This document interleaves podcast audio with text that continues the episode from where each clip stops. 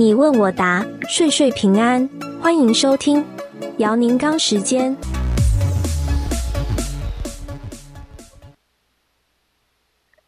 各位听众朋友，大家好，欢迎大家收听你问我答。啊，税季已经过去，大家就比较轻松一点了。但是呢，呃，税的问题呢，依然不断不断的会困扰我们。呃，今天呢，我们讨论呃一位听众朋友的问题是这样的，他说我呢。新买了一个房子，要把旧房子卖掉。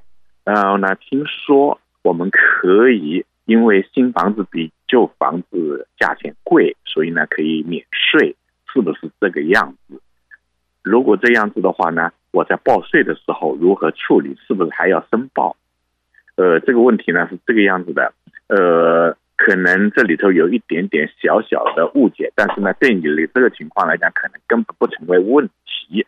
首先，您说的买了贵的，呃，卖掉呃便宜的可以呃免税呢？这个呃是呃主要是商用房子，呃，而且呢也不是很准确，不叫免税啊，这是延呃推延，就是说你这个税呢可以暂时不交，累积在那个地方，将来最后你卖掉房子不再买进的时候，那么你就要交了。所以这个是这样的情况，但是。呃，你放心，虽然呃你这个情况呃呃不符合这个条件，但是呢，你有更好的机会免税，因为为什么呢？你说到这个房子，我相信，呃，从你的那个说法来讲，应该是自己住的房子。如果自己住的房子呢，跟这个无关，也不可以用这个规则。但是呢，呃，是呃就是呃你自己卖的住的房子呢，你卖掉的呢？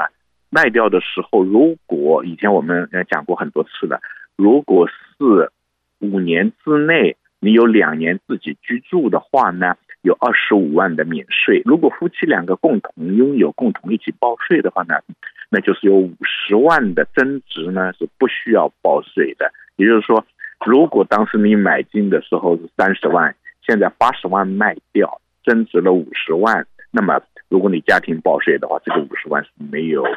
要交税的，除非呃超过五十万部分，那么需要交税。所以正常情况呢，在我们呃德州的话呢，这这个情况，除非那房子放了很久了，如果呃只有十来年的话，这种机会不多。